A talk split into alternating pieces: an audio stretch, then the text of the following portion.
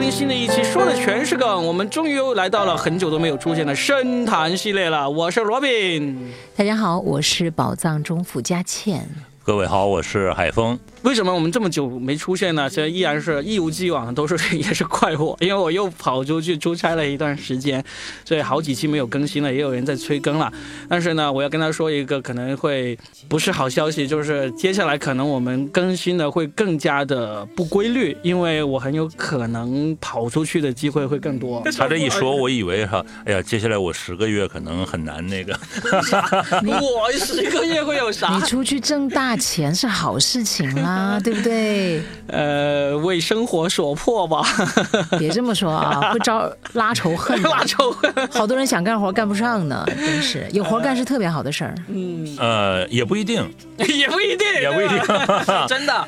因为对，因为我们在聊这些深谈节目之前呢，肯定大家要定一个。差不多的话题哈，我们要聊一个什么事情？嗯，那由 Robin 来介绍这个我们要聊什么？对对对，就是因为接下来可能没那么规律了嘛。那现在也十二月十几号了，马上就年底了，我们想聊一期这个这一年对我们来说挺有意义，或者说挺印象深刻的一些事。刚才嘉倩提议就是说啊，我们用关键词来聊吧，因为现在好像各个媒体。呃，不管是官媒还是自媒体，好像都在总结这一年的关键词，是吧？这几乎是每一年的一个立牌呀。现在他总结出来没有？或者说已经知道总结的比较多的是什么词了没有？如果只用一个字或者一个词，那可能现在还没有完全到那个时候。嗯。但是现在已经有很多媒体，就是说把今年发生的那些大事情啊，全部都提炼出来。啊啊！然后我一看，哇，那天好像是《新周刊》的一个吧，还是《中国新闻周刊》。我被惊呆了，原来今年发生了那么多的事情。嗯，实际上我们都历经过，比如那个亚运会，可是现在好像在我的记忆里面，它压根没有发生过，是吧？发生过，但是如果我不看到这个字眼，我都几乎记不起来当时的一些盛况了。嗯，可明明当时我也在电视机屏幕前看那个开幕式，看那些运动员的时候，我也跟着一起欢呼了呀。但是为什么他就好像？好像就消失在我的记忆里面一样，我感觉现在我们的大脑容量是不是很小了？所以你要印证一下，是不是因为你年纪大了才这样？实际上不是。你刚才一说亚运会，我也是一愣，但是我突然呃跳出一个词，就是杭州。嗯，呃，我知道就是在杭州开的，但是至于你说看比赛或什么，真的好像恍如隔世。本来亚运会的那个项目呢，其实就没有那么高的热度。那我们在深圳啊，又不是在杭州，呃，甚至很多人在杭州可能也没看几场，就是知道举办了这么一个盛会。你说有什么经典的赛事、经典的那个运动员啊，这些其实他也没有出太多的东西，对吧？我们可能就记得一个那个吴艳妮抢跑，这个这个事情引起了争议的，可能会有印象。其实我应该印象深刻啊！本来我是约了饭的，然后突然有一个朋友就是他要去参加那个开幕式去了，然后就饭就一直约到现在还没约成这顿饭。对，其实我应该有印象，但实际上嘉欣一提这个。我就真的是脑子里好像真的没有，好像是去年的事情一样。峰哥，你知道你为什么吃不上这顿饭吗？以你这个身板，就别想吃运动饭了。峰哥揍他。我 我只吃的是那个朋友饭。你只想要吃开幕饭？你吃的是开口饭了。开口饭，对对对。然后我看到那个写的挺好的，就说二零二三即将过去，这是变局之年、冲突之年、魔幻之年和复苏之年。但是不是忘了“复苏”这两个字了？复苏是吧？它其实是今年很关键的一个字。嗯，要知道我们过去那几年完全是停滞的。对。今年真的是复苏，我们期盼已久，那是不是真的复苏了呢？我觉得某些行业应该它的关键词可以提炼出这个“复苏”这个词。旅游是吧？旅游啊，还有电影啊，我觉得也有可能，对不对？演唱会，演唱会，演唱会啊，对不对？假唱之年。但是这些大事呢，都有那种官媒啊，以及各种影响力巨大的媒体帮我们去总结了，那我们自己去看就是了。那么今天我们想要聊的是我们个人的关键词。词，我先来吧，好不好？我说一说，如果说今年二零二三年，我若冰作为一个脱口秀演员，我要提炼一个关键词或者一个关键字，我会提炼一个“震”字，地震的“震”。嗯，说到这里，不管你关不关心脱口秀圈，你可能都知道这个字为什么对我印象这么深刻了，那就是深深的这个行业被深深的震动了。就是今年的五月份啊，我们有一个同行在北京的一场演出，说出了八个字，然后呢，就造成了行业的巨大的震动，就是到现在都没有真正的复苏。现在其实有一点点复苏的迹象，就但是呢，就远远没有从这个余震当中给。呃，苏醒过来的还是疫情三年，其实脱口秀是一直在往上走的，甚至是走到了二零二一年是个顶峰。但是从二零二一年过了之后，二零二二年就开始往走下坡。然后呢，二零二三年疫情一结束，就大家都想着重新爬坡了，呃，重新这个辉煌起来了。结果就在这个年终五月份的时候遇到了一次巨震。就是震得我呀，我的现在的牙关都咔咔响啊！我这个颞下颌混紊乱综合症又重新复发了。最近我瘦了三公斤，你知道吗？就是因为我的牙关一咬就咔咔响，吃不吃啥东西都不香。所以呢，这个震动，不管是这个心理上的震动，还是这个物质上的震动，还是我这个肉体上的这个牙关的震动，这个字都堪称我今年的关键词。但是震动也会带来一些裂变呢。嗯嗯，起码你瘦了。也会有，谢谢你啊，峰哥。也会有新的思考吧？有，肯定是有。对啊，你看你马上就要去外面赚大钱了，接项目了，那这个也是一种震动。如果说你现在一直在这个稳步的进行着一切，也许就不会有新的机会出现呢。对，你说这个震动带来裂变，确实是有的。因为你看这个一震就震倒了一家行业类的龙头大哥——效果文化嘛。因为效果文化它一直是在线上脱口秀喜剧节目，就只有他一家能做的。你像米未能够做一年一度喜剧大赛，那他也不是脱口秀。但脱口秀相关的节目就只有效果一家能做，但是呢，就因为它被震倒了，那我们不能说倒啊，震的折服了。之后呢，突然间就是从年底这一两个月，就有好多想要做脱口秀相关类似的节目的项目启动了，开始在找人了。所以我目前手上我有两个节目，一南一北两个节目在。啊！我在待价而沽。我觉得是南北通吃，还是凡尔赛？我我其实我很生气，我跟你说。有一个组合吧，就叫南征北战，送给你啊，把南方征服。去跟北方战斗？呃，有可能人家是做鱼罐头，然后他是那条鲶鱼，鲶鱼效应嘛，是不是？怕活性没有嘛？没有，是凭姿色了，姿色啊，对。说这话你信吗？信不管你信不信，我是信了。对，你要相信自己啊。嗯，我们可不跟没有才华、没有姿色的人做节目啊。嗯，主要还是抬我们自己。对，抬我们自己啊。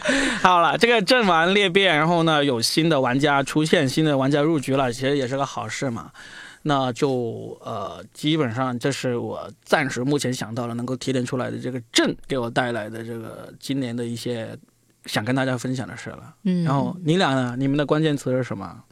我的关键词是默，默，沉默的默，老默的默，那个杀人如麻他老默那个默，对不对？就是就是沉默的默。我觉得我今年沉默了好多哎，你没没有感觉到吗？我有感觉到了，因为通常我们进这个录音室呢，就是今年刚开始的时候，我们的倩姐都是非常春风满面的。现在每次进来都是沉默的说：“开始吧。”就这个发生了什么事？就年纪大了吧？我忽然想起那那那句诗哈：“沉默是今晚的康桥。”是吧？蛮有诗意的。那因为你说话它是一种风情，其实沉默是另外一种风情。哎呀啊！这是必须的，太浪漫了，峰哥，你结婚了吗？你离不离呀？那来说一说这个沉默的风情跟以前不沉默的时候风情有什么区别吗？我以前太聒噪了，我也觉得我自己。你还聒噪啊？啊，我不聒噪吗？我以前觉得我有点太人来疯了，而且你是说做节目的时候，还是说日常的时候？都有，都有，都有嘛？就还是会言多必失，后来慢慢知道。有的时候贵人语迟，其实可以适当的保持一点沉默，或者说要学会聆听吧。其实更多的时候，我觉得还是要学会聆听，学会去提问，多过学会说话，其实才是一个人慢慢变成熟的一个标志。嗯，我的成熟来自于肯定是生活当中经历了一些事情，具体就不一一而言了。你看我都沉默了，反正就 一句话被生活给鞭打了。嗯嗯，我感觉，哎，峰哥说的很对哎，以前吵吵闹闹、叽叽喳喳也是一种，可能是一种可爱了，就是在。懂得包容的人面前是一种可爱，但是如果有些人看来你就是 太闹了、太吵了，而且太浅薄了，太想去表现自己的时候，你一定会暴露出你很多的破绽，对不对？嗯，然后当你开始懂得沉默的时候，也是对自我的一种认知啊，就是你开始知道，不懂就不要装懂，就不要去到处唧唧歪歪的说，不懂就是不懂，就听，好好听。你听懂了别人讲话以后，你才知道接下来你可以说什么，你绝对不能说什么。嗯，就不管在生活当中还是在做节目，这其实都是一个主持人慢慢开始提升自己的。我一直都认为，三流的主持人呢是会说话，嗯，二流的主持人是会聆听，但是真正的一流主持人才是会提问的人。嗯嗯，我感觉我现在。还在三流，来，我来提问一下，你是不是？我怎么感觉你好像最近是看了王小波的书啊？沉默的大多数吗？沉默的大多数，然后变成了那头被锤的牛，然后就沉默。有一点啊，有点啊，有点啊。但我不是哀伤的呀，嗯，我是很开心，我能够喜，就喜欢这种沉默，就对自己这种转向沉默，你是欣然接受的，是吧？我是特别开心的啊。因为以前管不住自己的嘴，第一管不住自己的嘴吃东西，第二管不住自己的嘴得罪很多人，说错很多话。现在能管住自己的嘴一小部分，难道不是一件特别好的事情吗？嗯，我这要特别感谢峰哥啊，对啊，峰哥，我觉得他在他身上我能感觉到。嘴，峰哥封不住我的嘴，峰哥就是因为我跟他有一些接触嘛，就每天下了节目，我们会有一段同行的时间嘛。嗯，我感觉。在峰哥身上能感受到一种沉默的力量，然后慢慢的我就会开始，你看他以前在我们节目里他也比较少说话，嗯，我有时候回听我们的节目，哎，峰哥到底在不在？我以前做节目也是这样，别人打了电话，你在听吗？啊啊，在在在在在在的，然后我我说是这样。呃，因为我做节目呢，他不按照语言量来给钱。那你打就是那个增益是吧？要要，切个闹，切个闹，就是你说了大部分，我说哦。是吧？嗯，其实钱已经挣了，不是说我跟你说话对等，或者我说话比你多，说话比你快，我挣钱就多，不是。所以说，电台版于谦儿 尽量少。但是我觉得这个真的是很好的一件我自己质的一个提升，因为你不断的去说，就代表你是慌乱的，嗯，你对自己是不自信的，你才会不停的说说说说说。但是等到你能停下来的时候，当你听对方。你就听周边的一切的声音，然后你慢慢心里面就会逻辑越来越清晰。而且当你经历过一些事情之后呢，你会开始懂得去观察嘛，对吧？就比如说你处在一个很多人的状态之下，哇，谁说的最多？谁最爱说？谁说的乱七八糟？谁其实明明最有料，但他不说。你有时候保持沉默，处在一个观察者的角度，其实是很好的。嗯，是你能得到很多信息的，然后你再把它罗列总结，最后提炼，然后在关键时刻你再说出你可以说的。这难道不是一个很厉害的人吗？我就是做不到啊。但我现在开始慢慢的，我可能暂时还提炼不出来，但是至少我先不要那么急于去表达自己，急于表达的东西一定是没有经过思考的。那它一定是经不起考验的东西，嗯，这真的。而且当一个女性开始变得缓慢的讲话，我。说峰哥讲的很对，他其实变成了另外一种你的知性。虽然我没什么知识，没什么文化，但是知性的气质一下子出来了。这就是凡尔赛啊！你学一学。不是，因为我的声音呢本来就是女中音。嗯。当我开始缓慢的说话的时候，我发现真的给身边的一些人留下了比较好的印象。啊。真的，大家就会觉得，哎，这个人。有点东西哈，嗯嗯，其实没啥。其实这个我们在舞台上也有这个技巧，在脱口秀舞台上啊，就是有时候观众吵啊，或者说你想让观众更注意听你马上要讲的这个段子的时候，你就把声音放小，然后把那个语速放慢，嗯，观众就会被你吸引住，然后就安静的听你。对呀，就是主持的节奏嘛。就怕久了之后让他下去吧，我们都没听清了一场。观众说下去。你看，真正的领导者其实是很少讲话的。嗯，我当然到不了那种境界，但是我开始慢慢的发现，很多时候真正厉害的人其实是言不在多嘛。我感觉嘉诚在为当领导做准备了。你们最近是不是？就是因为当不上吗？我已经感觉到气势的威压了。所以真的是这样，就是当你说的特别少的时候，呃，关键是什么呢？当你说的特别有道理的时候，然后你说的又少，别人才想他下面是不是还有东西？所谓大象牺牲嘛，嗯，是吧？很有道理的话，那嗯，你听了一部分之后，你会想听下集，对吧？包括刚才若斌说，在舞台上，舞台上在那个有些老艺人是这样，叫定场诗压言。嗯，什么叫压言呢？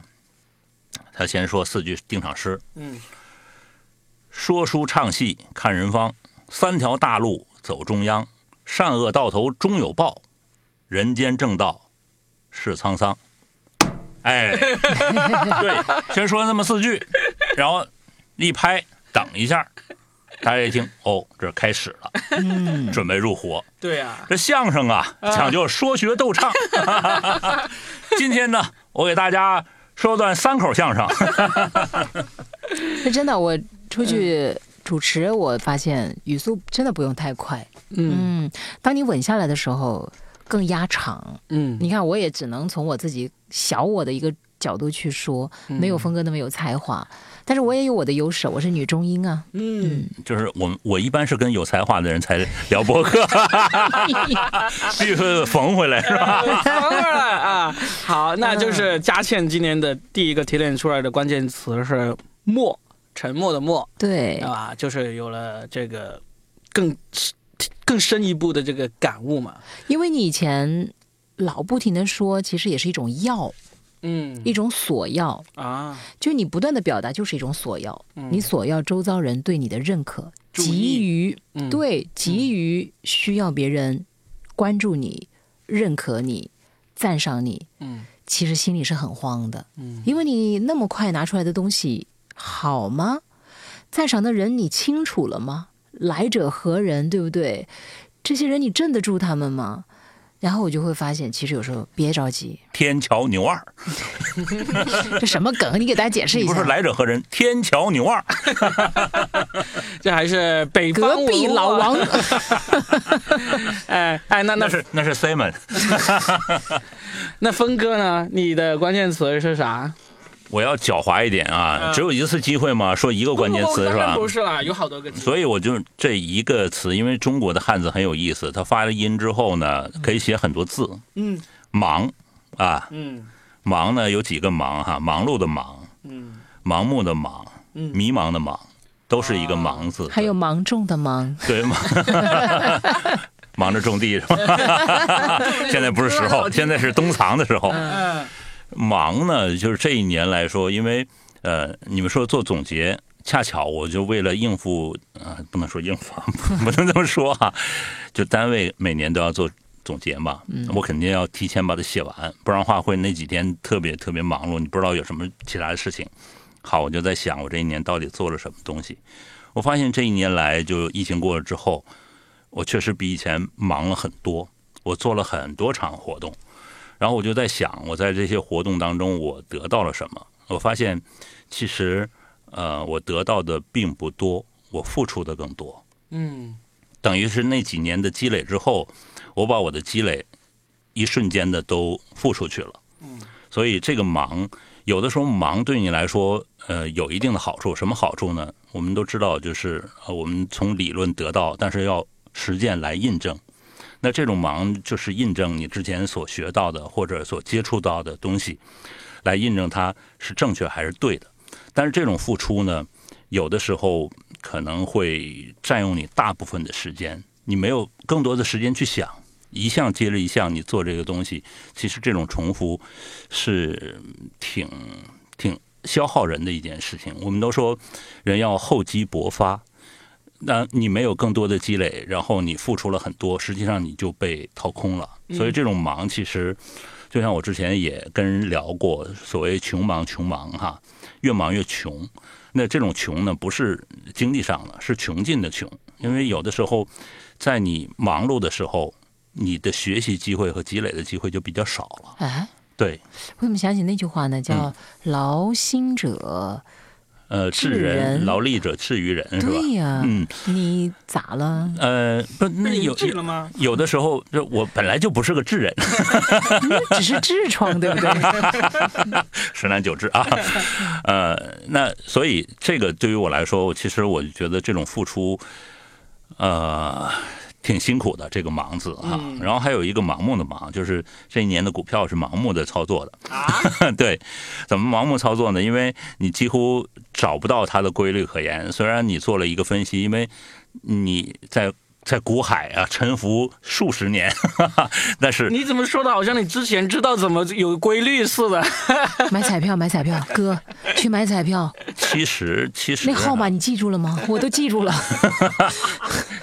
是呃十万股呗，不是十万十万张是吧？对啊，十万块，十万块，十万块买了，对那个什么四一四二四三都太简单了，那还那还是算了吧，就别说了。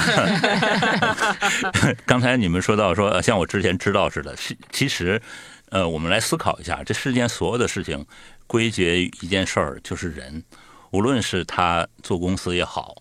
待人接物也好，还是呃每个国家的之间的这种，包括这个所有的相处，不都是一个处理人的事情吗？国家有国家利益，人有人的利益，其实利益是不分不分那个个人还是集体的，就是它就是一个利益的争夺嘛。那你处理好各种利益关系，处理好和人的关系，实际上你就能处理大部分事情。嗯，那股票就是这样。这一年来，我的确是这个赚了。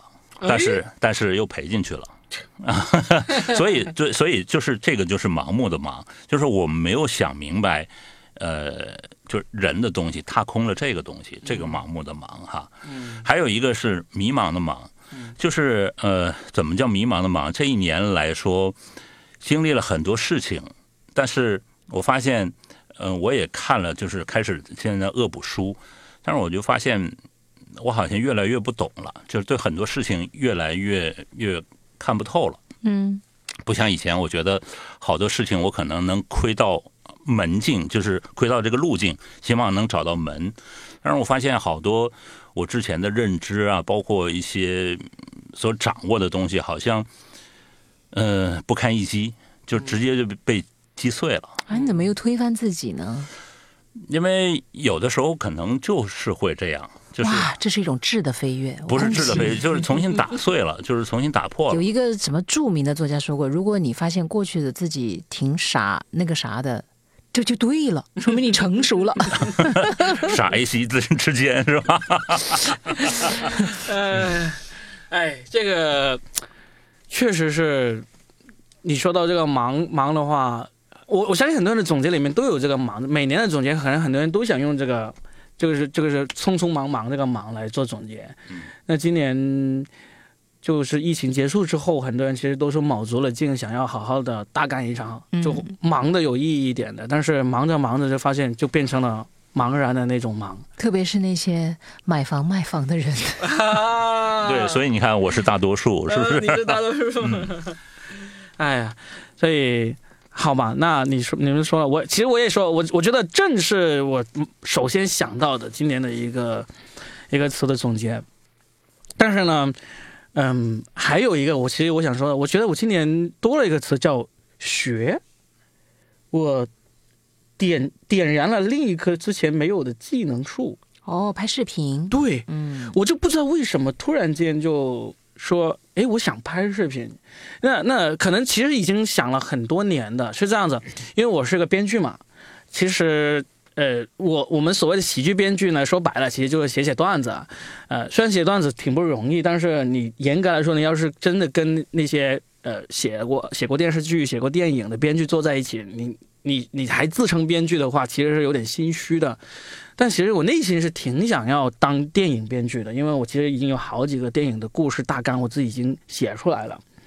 然后呢，我当时想着，嗯，我把这个大纲藏在心里，有一天我遇到一些制片人、遇到一些导演的时候呢，有聊起，有机会就在他们他们也也感兴趣的情况下，我就去动笔把它给写出来。但是当我了解的越多，我就越发现，其实你从一个剧本到能够拍出来，那中间要经历的事情可太多了，就跟怀孕一样吧？别，哎呀，怀孕就。几秒的事情了，怀孕也很难呐。我的意思就是从怀，然后到生出来，再到生，我觉得整个是这个过程。因为在怀孕的过程当中，很有可能也会流产的，遇到各种各样的问题，甚至生出来是一个不健康的孩子，真的很难的。就是时间长度的话，怀孕你知道最长也就十个月嘛，对不对？十十个月，但是这个一个电影出来的话，其实比怀孕的时间要长得多了，而且。不可控性可太多了，你你真的怀了孕，你就要按时做产检是吧？就是，呃，生活营养跟得上，心情愉快，其实基本上不会有什么，就是肯定会有那种概率不可控的概率，但是这个概这个可控的概率是很大的。但是你说我从开始写成一个剧本，这个剧本能不能最后变成电影？其实是这个真的是比怀孕难太多了。然后呢？我我理解，因为有的时候还可能生的是哪吒，三年是吧？都有可能。因为为什么这么说呢？最近有一部电影叫《河边的错误》，啊，它就是拍于很早之前，然后现在才把它公映出来，嗯我们才看到这部电影。你说的是涉过愤怒的海吗？不是，河边的错误，朱一龙那个对吧？对，余华的小说改编的。对对，余华的。嗯，对。所以就是因为我看了一些电影方面的故事啊、书啊，我就越来越感觉到，我要是作为一个编剧，等到我把一个剧本写出来，还期待着找到一个适合的制片人、导演把它拍出来，那可能这辈子都有点难了。然后我就想，那我自己能不能自己拍呢？就是有一天就真的是突然间，我就想，我用十年时间在这个脱口秀界算是站稳了脚跟，而且有一点点小小的成就，那。我用十年时间来把自己写剧本和当导演这个技能点燃，然后呢，十年时间拍出一部电影，这个要求不算是太荒谬、太异想天开吧？没什么的，《封神》也是十年才拍就的。但是人家《封神》是那个导演本身就在那十年之前他就已经拍过很多了。我是真正的从零开始起步，但是我就就不知道为什么就觉得。我有兴趣或者有勇气用这个十年时间来去准备一下，然后呢，我今年就开始做准备了，我就开始研究器材，先从研究器材开始啊，很有趣，研究器材很让人着迷。我经常是看那些相机、摄影机的那个知识啊，那看在 B 站看那些 UP 主的那个介绍，看到凌晨三四点还在看，有一段时间很疯狂的看。所以现在现在基本上我出去，不管在哪里看到摄像机，看到那个灯光，看。看到那个收音设备，我都会去研究人家有什么型号，此刻你在用什么参数，就这么狂热了一段时间，然后呢就开始动手给一个同行拍了一个专场。那出来之后，其实也还能看，就是那个品相还不错，我觉得。知道老超的那个。对对，老超。看了开场还挺好的。嗯，还不错。很有电影感。我其实特别担心，最后若斌最后变成一个带货的 去卖设备了。有货带也是好事儿啦。那实际上是这样哈，就我所了解这个行业。呃，你对设备的了解，包括对所谓呃运镜啊、剪辑啊，包括这些东西的了解，实际上它是一个技术流。我今天还在跟一个朋友在聊这个事情。嗯，技术流这个东西呢，你如果想钻进去啊，你你可能终其一生都是那个追随的人。为啥？因为这个东西它发展的太快了。对，包括后期的编辑，包括这个剪辑的技术都是这样。但是你要作为一个导演呢，你其实。叫浅尝辄止就 OK 了，嗯，你只要了解它就 OK 了，剩下其他的那些东西可以让更年轻的人去做这件事儿。你是排兵布局，对，我觉得我在技术方面已经算是浅尝辄止了，已经大概了解到一个呃，刚刚想要当导演的人该了解的设备的东西，我已经这个热情过去了，我现在开始想了解，呃，这个下一步该怎么做。下一步该怎么做？反正我觉得十年时间嘛，我才现在才刚开始几个月，半年还不到。那至少我还是很有很强烈这个愿望要去做的。所以呢，在我这个年度总结里面，我多了这个学，这一点嘛，就是挺好啊。嗯，至少还有这个热情去做这个事情。我觉得特别棒。我记得那会儿我跟那个峰哥。还聊过我说我的一个表姐的生活，对不对？我说我特别想拍她，哎，嗯，我也有想当导演的梦想，嗯，因为我发现我是不可能当演员的了，真的，这颜值在女演员里面基本上活不过第一集的第十秒，不，基本上连剧组都进不了。但是我就不是也写点东西吗？嗯，我当时就跟峰哥说过我表姐那个故事，我说其实她的故事特别值得拍，就是一个女性她的婚姻，一个农村的女孩，但是她是如何一步一步非常坚强勇敢的去面对人生各种无常和改变，生活给了她好多巴掌才给她一颗枣，但是她呢就一点一点的把它给吞咽了，然后。他比如有一年，他就不是一年，是连续三年，他都在马路边摆摊儿，就那种去高速公路上面的那种，我都很佩服他，因为也有很多大家可能在路上也遇见过，但她其实是一个长得还算有一点姿色的一个年轻女性。嗯，大家都知道现在农村里面很多都是留守的老人呐、孩子呀，那他这种情况在那儿，那势必就会招蜂引蝶啊，或者说引人耳目啊，但是他就在那个。马路边就真的好几年下来，我真的很佩服他。逢年过节我到家，我要去陪他坐一会儿。嗯，我是无法忍受的。首先，第一灰尘满天，对不对？然后大货车哇呼啸而过，然后其实留下来买东西的到底是一些什么样的人呢？我也不知道。我就坐一会儿，我就觉得又孤独又寂寞，然后也天天被人审视，常常有一些司机，特别是那货车司机。谁不想搭讪这样一个，就是马路西施啊？对呀，就是哎，你一个女人又没有老公陪，就天天在这儿摆摊儿，大家都去这个繁华大都市，你怎么会留在这样一个农村，就是乡镇的交接处，在这儿呢？嗯，肯定很有故事吗？那老公不在家，是不是我得勾搭勾搭你？反正你也寂寞无聊。哎呀，这种事儿多了去了，他也跟我讲了很多。嗯，是不是很有画面感？连。每一个司机都可以发展一段故事，我跟你讲，他怎么周旋于这些人之间？你不能不搭理他们，你不搭理他们，你每天其实就靠着他们。他说，卖水是挣不了多少钱的，主要是靠卖烟、卖槟榔。那主要消费群体是什么呢？就是司机嘛，司机又都是男司机。其实也就是说，他的十个顾客里面，可能十个都是男的，女的几乎很少很少。哎，这个故事如果真的让你去拍，你会拍成什么样的一个类型的故事？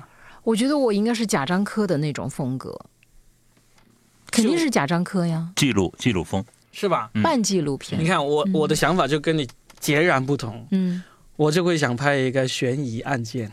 悬疑案件。对，就是这个这个女士在这个路边，她有一个不可告人的秘密那种。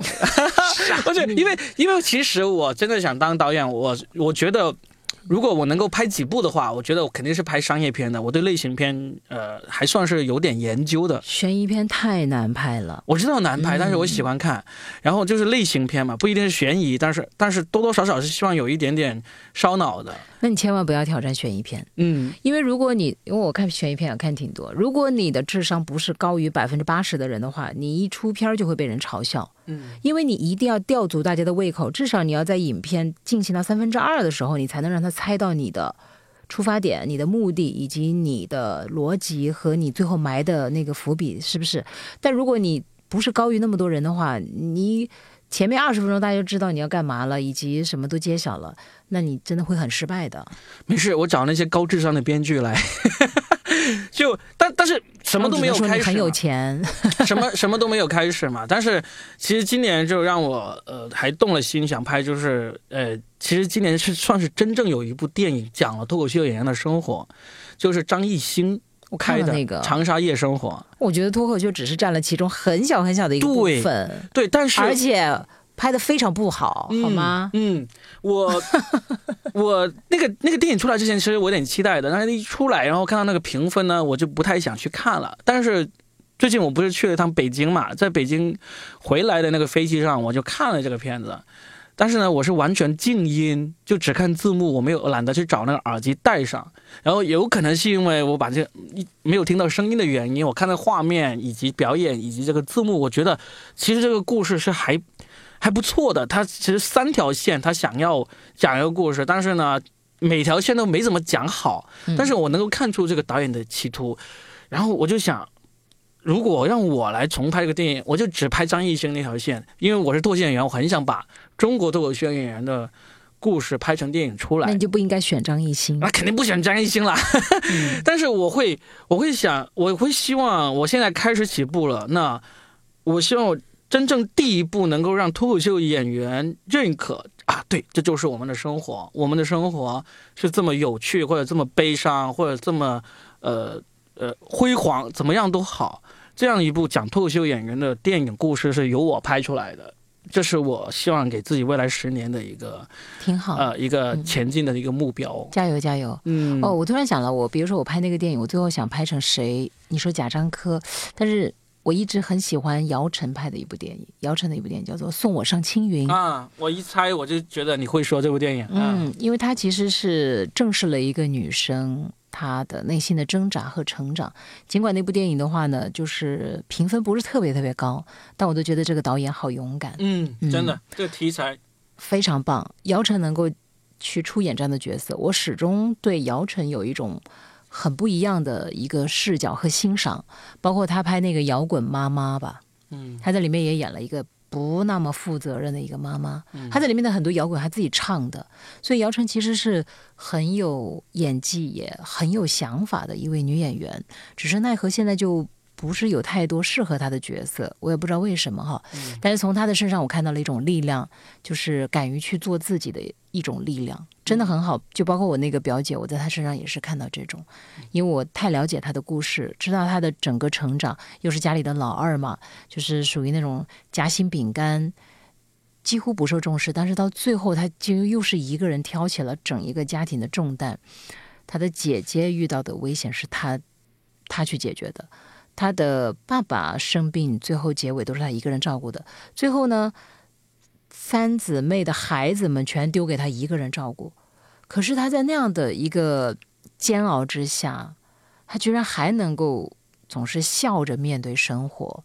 哇！我在他身上真的看到了一种，就是我没有，但是我很想渴求的一种坚韧的精神。嗯嗯嗯，一种独自美丽。傲然于世的，尽管她文化不是很高，但是真的是很了不起的女性。然后我就在想，中国其实有很多这样的女性。你知道，我了解到的这种，像以她差不多的这种婚姻状态，好多留守妻子，就是老公在外面打工。这个仅存在于就是可能三线、四线城市，在大城市可能还比较少。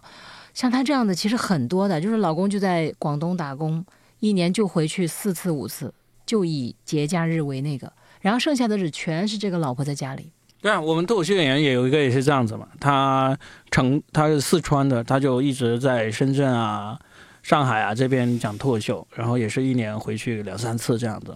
那这样的婚姻，真的有时候我也不禁叩问呢，这样的婚姻的意义在哪里呢？所以，呃，我倒觉得女性的困境就是有的时候我们没有直面人生。嗯，什么叫没有直面人生呢？就是。可能我们拍的是他的其他的故事，而对他正常的一个需求或者是呃该面对的问题，可能有的时候我们是回避的，因为什么呢？那个东西是很很撕裂人的，就是很直直面人的这种不堪性或者其他的，我们更愿意讲美好。如果你更直面的说，你看，比如说哈，当然是你的表姐了，我就这么说不太合适。比如说他的性需求，比如说对，比如说他的内心的挣扎，就是当然不一定是为了戏剧冲突，就是他为什么能够，就是能够就算是牺牲吧，我能不能用这个词？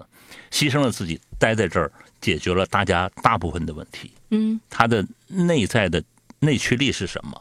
是坚韧，是中国女性的坚韧和那个吗？还是原生家庭带给他的，对，亦或是社会赋予他的，或者强加于他身上必须要承受的这些。但他作为一个人，作为一个女人，她本身的需求，她的美丽，她那种孤独，以及她的煎熬，又有谁去重视过呢？所以有的时候我们很难在所谓的电影作品当中去直面这种这种撕裂和这种不堪，我们一般是愿意把一个小团圆的结局，就是歌颂这个女性的坚韧和她的这种牺牲精神。所以，送我上青云那部电影就有它的意义所在啊。我我知道这部电影名字，但我记不起的大概的内容了。他就是说，姚晨是一个高材生的记者，还是我们同行呢？然后他后来得病了，得了这个病就，你知道，如果做完手术之后，他可能接下来就，他就不会再有性需求了。所以他在这个 得病之前，他就很渴求有做手术之前，对，他就做手术之前，他非常渴望拥有一有有有印象，但是印象不深了。但挺好，这里面还描述了两个女性，一个是她，一个是她妈妈，她们俩是截然相反的一种个性。我觉得这部电影至少对我而言，我是看了好几遍，我每看一遍，我都从那个里面折射出我自己或者我身边的很多女性。我而且觉得，就是她能这么直面，包括里面有一个特别，可能在影史上都还挺那个的一个镜头，就是。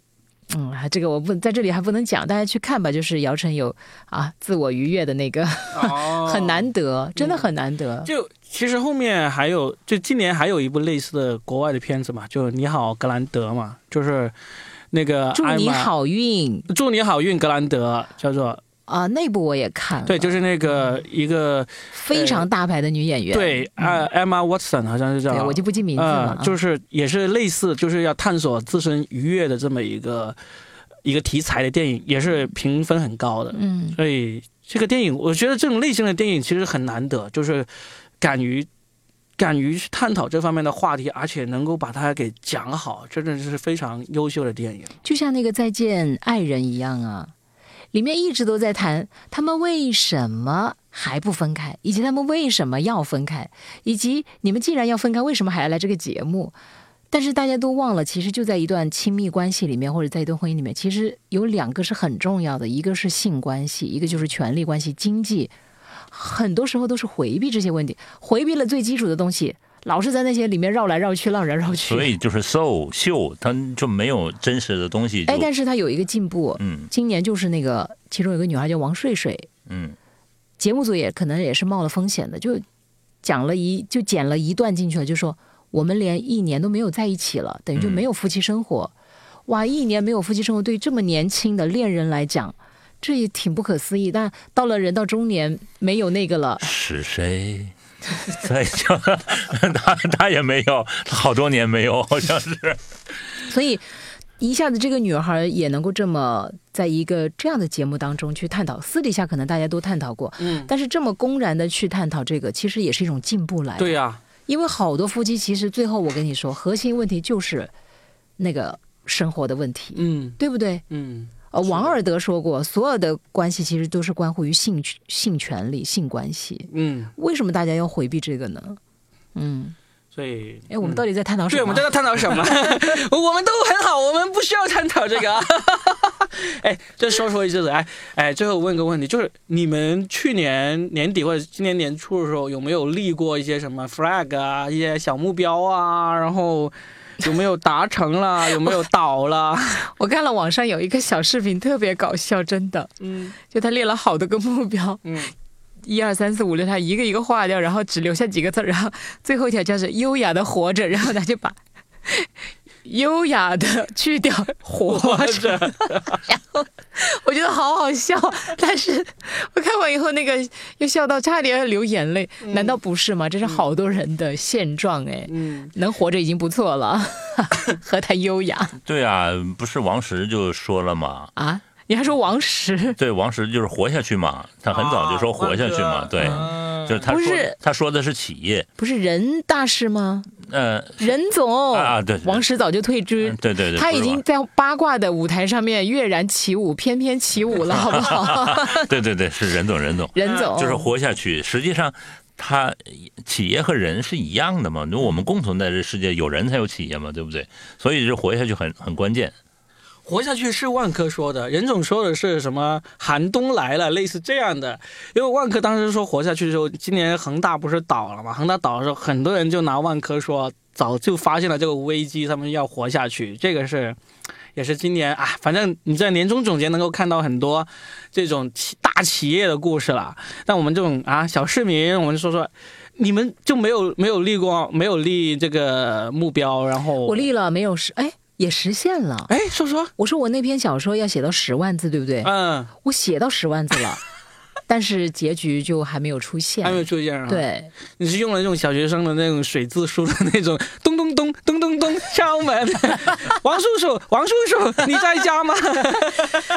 他嘤嘤嘤嘤嘤嘤的哭着。啊，那好啊，写到十万字可以啊。不是，我不是凑字数的，我是真写到了。但是确实，我说了嘛，就很难嘛。是，就跟你。说想去看拍电影一样，发现太难。对呀，所以我第一时间劝你不要写那个悬疑剧，因为我那篇小说里一开始设了个小悬疑啊，后来我发现真的填不上，根本填不上。你的架构啊，你的思维逻辑根本不能够去应对这么大的一个，就是那些漏洞和坑。然后我为什么写不下去，就是因为我发现，因为那个人物我没有立好的话。他就真的没有办法发展了，因为好多细节一定是需要逻辑去支撑的嘛。嗯，你自己这一层逻辑都过不了，你怎么去说服说服你的这些读者或者是听众？我之前很焦虑这件事情。没事，你已经达到了。你没有说我一定要把它写完或者写出一个好的结局，你只是立了一个目标，写到十万字嘛，达到了，可以开心了。但是，哇天呐，便秘的结果是为了把它拉出来，好不好？我。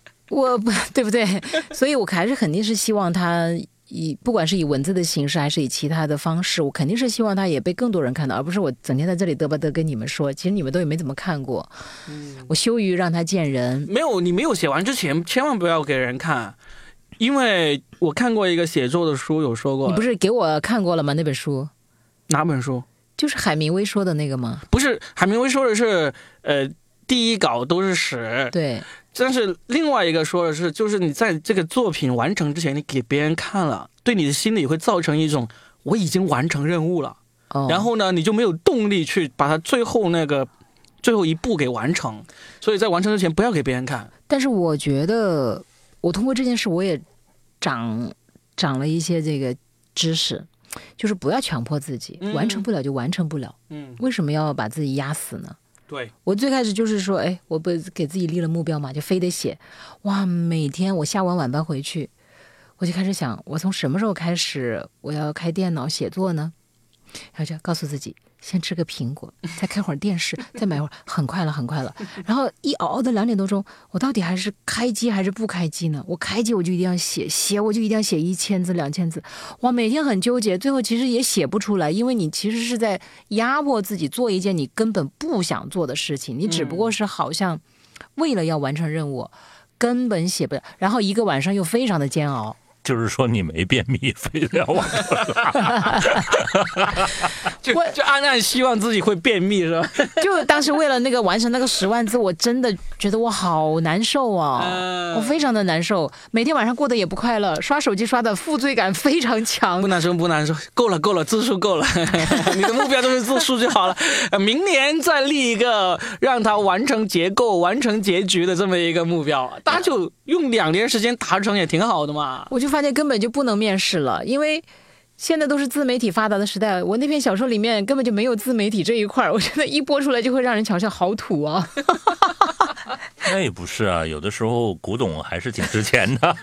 我那个偏偏写的又是现代的，哎，反正就是矛盾从矛盾丛生以及各种逻辑漏洞。回头来看，但是我依然很佩服那时候我居然能码出那么多字儿。我觉得我文笔还是练了一部分的。嗯。不说别的啊，至少那个文字功底在那会儿练了一点点，还是得到了很多的。嗯，对，我就立了两个目标，基本上都不是基本上，就肯定都实现不了啊。你不是还出一本书对不对？对，啊，这是第一个。你看我记住了吧？对，这是第一个。这个书呢，就是到了今年六七月份的时候，我。其实还差一点点没有写完，我就尝试着就开始联系一些出版社、出版公司，结果他们一听，他们就都知道五月份那个事情嘛，那个震的这个事情嘛，就是说今年不适合出这种脱口秀类型的书，就被他们拒绝了两三次，我就觉得啊，那算了，既然人家都拒绝了，我就先搁置一下。城门失火，殃及池鱼。对啊，然后就顺势就摆烂下来，就没有把它写完。但是到了嗯。上个月底十一月底的时候，我觉得哎呀，不能不能用用这种借口。总之出不出版是一回事，你得写完它。所以呢，我就硬是逼着自己，确实在十一月底把它给写完了。然后上周我又逼着自己，有一天晚上就硬是把它排版排好，然后出去找了个速印店，把它给打印了十本出来，就算是已经有一个。未出版的书有十本在我手上，然后我就找一些出版社，就硬是，不管人家要不要，就硬是寄了过去。我说看看吧，看看吧，说不定你想出呢，这样子就就寄了那个五六本出去，然后就就我就觉得，哎，没有真正完成，但是至少是算是一本可以拿在手上的东西吧。这个目标是完成了百分之九十。九十吧，还有十就是出版了，我觉得很厉害呀。嗯，就行行百里者半九啊，行百里者半九十嘛，对不对？剩下的百分之十才是最难的，完成了就是百分之九十，这是第一个目标，也不能叫完成，只完成了百分之九十。然后第二个目标呢，也是其实也是跟五月份那个地震也是有关系的，就是我想今年要出一个我的那个新的个人专场，我已经有百有四十分钟的内容了，但是还有二十分钟的内容呢，就是因为这个事情出现之后呢。我们从那个七月份开始到现在，到十一月份，整整四个月都没有多少开放麦可以让我们去练习，所以就停了四个月，就这二十分钟到现在还没有磨出来，所以这个专场呢也只能等到明年再完成了。这就是我今年一月一号立的两个目标，嗯，没有完成，没有完全的完成。哎，我通过你们这个行业的这种震动啊，想到一个词儿叫“盛极必衰”。是啊，因为你们真的当初太火了，嗯，火到就是我听过你讲一个你们同行的出场费，真的惊呆了，嗯，就钱太好挣了，嗯，而且那时候几乎各大综艺哦必提脱口秀，也必须要有脱口秀演员，对啊，有我就通过这些，然后就找规律。其实有的时候真的不要太着急，而且不要一下子得到太多，未必是件好事情哦。最主要是这个行业，它线上脱口秀这个行业只有一家公司，一家公司倒了，所以一家独大也并不是好事情啊，就不好啊。所以线上脱口秀它没有成为一个行业，只不过是那家公司它发展到一下子发展到了巅峰而已。但是线下脱口秀行业呢，就是其实是一直在发展的，也因为这一次的地震也倒了大概有三分之一吧，但是剩下的三分之二呢，也是生命力还挺顽强的。这也是说明这才叫行业，而不是说你只有一家公司这种不叫行业。嗯，峰哥呢？有没有什么目标？有啊，立牌的减肥啊。哎，成功没有？啊，没有运动，但是确实解决了问题。啊？呃，就是我我消灭了决心是吧？其实不是消灭了决心，决心还是有的。是这样。去年就很讨厌，就我旁边这个人，就是写书那个人，他在他他在赠我书的时候，就希望我减肥成功。你说你赠我书，你把这个写在那上面干嘛？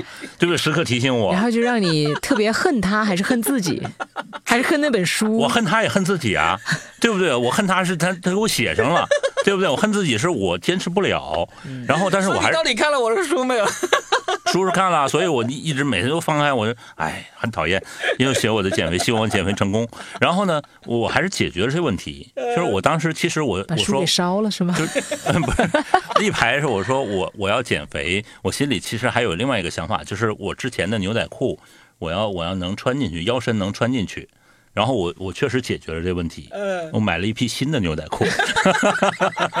好冷的梗啊，真的是。所以就解决了。这个这个心理上的一个问题，那至于有没有减肥成功，还得到每年的体检，然后最后验一下体重。我觉得我是我是降下来了。体重你不是马上上秤就知道了吗？要等体检，我送你一个电子秤好不好？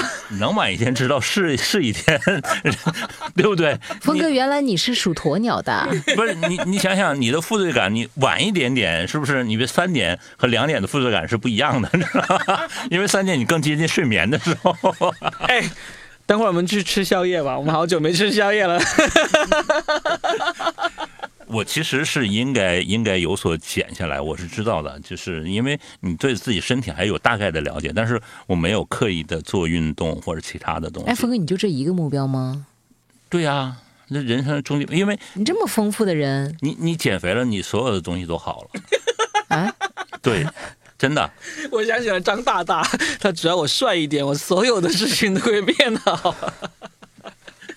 就是就是，你看，比如说你掉进河里。救命稻草就好了，你掉进河里，你为什么会掉进河里？关键是不河边的错误吗？我只是这么一个例子，就是当你遇到一个棘手的事情，你只要解决它就好了。你因为你不解决它，所有的一切事情后面都不存在了。我我从这个解读出来，其实峰哥他今年过得特别好，没有什么焦虑感，所以才会放任自己的体重就没有啊，忙啊。都说了忙啊，忙碌的忙，盲目的忙和迷茫的忙，都忙着干活，然后又忙着吃宵夜。呃，那肯定的，你要补充能量。然后我就觉得是还是挺迷茫的，我到底是是为了什么？你看我干活是为了减肥呢，还是吃宵夜为了更有力气的减肥呢？天啊，峰哥，你不能把自己演成一个那么肤浅的人好吗？在我的印象里，你可不是这样的人。你为什么？你是为了你心中的理想，为了你老婆孩子，能不能给点这个实际的答案？其实真的没有，没有那么远大，真的没有那么远大，只不过是高看你了。对对对对，我是高攀你们。实际上就是真的是，这是有的时候你会觉得，呃，之前的一切都会崩塌掉。就什么崩塌掉呢？就你做的那些会有意义吗？就是你接接下来你的那个追求会有意义吗？这是还是挺。这是迷茫的一件。你干嘛纯真的像个孩子一样问出了初中生才会问的问题？人说就是叫什么有有赤子之心，是吧？你要你要回归到你少年是吧？归来依旧是少年，都都这么说的嘛，是不是？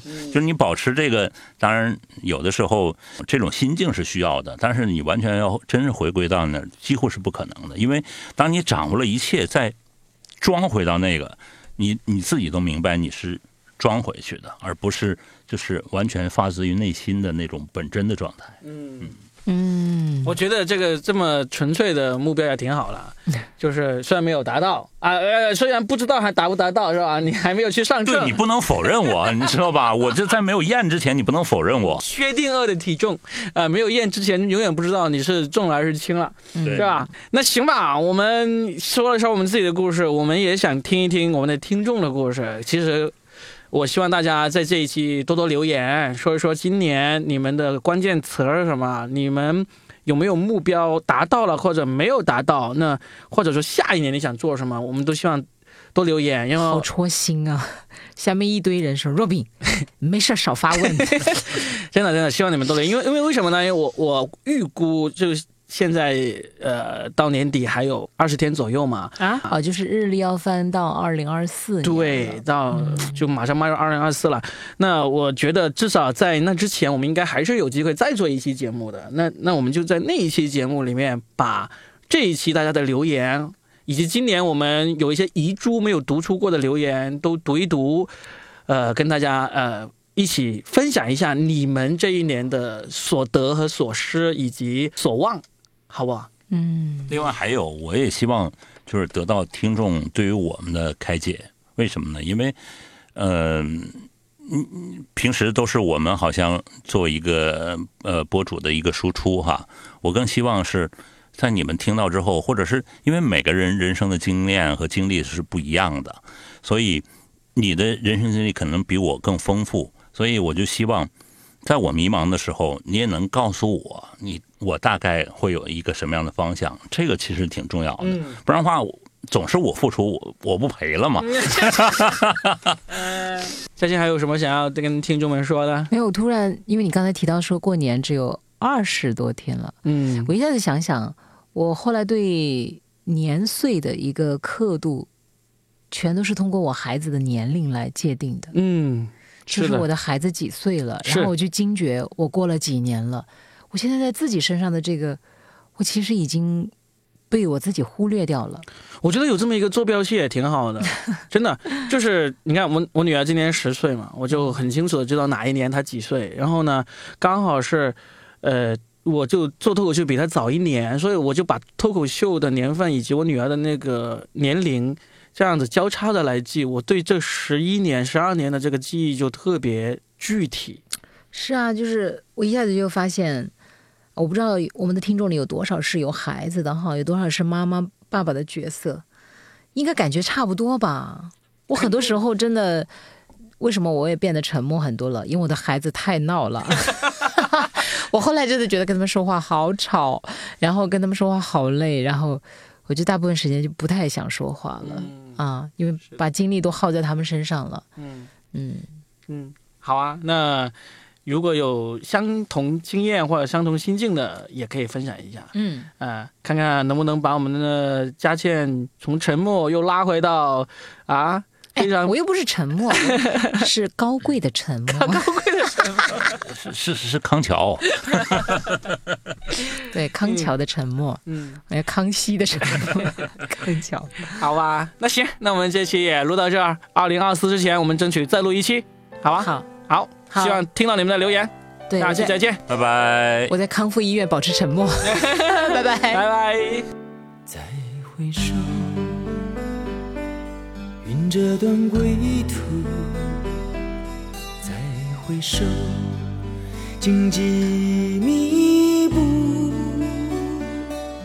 今夜不会再有难舍的旧梦。曾经与你有的梦，今后要向谁诉说？再回首，背影回首，泪眼朦胧，留下你的祝福，寒夜温暖我。不管明天要面对多少伤痛和迷惑，曾经在幽幽暗暗、反反复复中追问。才知道平平淡淡从从容容才是真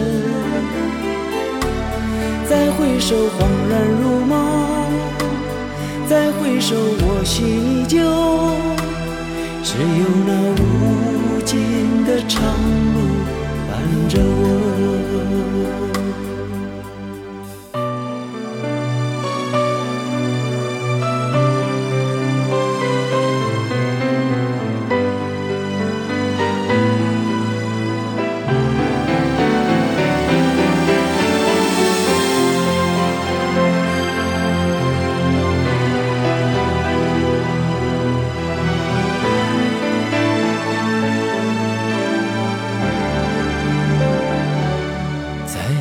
回首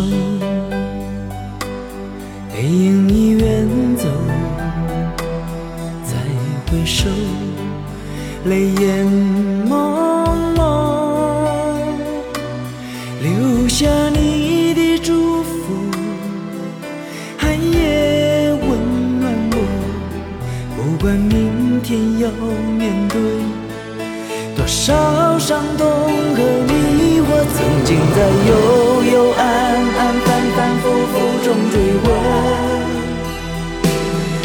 知道平平淡淡、从从容容才是真。再回首，恍然如梦；再回首，我心依旧。只有那无尽的长路伴着我。曾经在有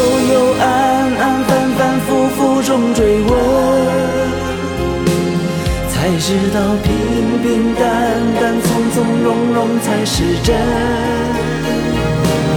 再回首恍然如梦再回首我心依旧只有那无尽的长路伴着我再回首恍然如梦再回首我心依旧。只有那无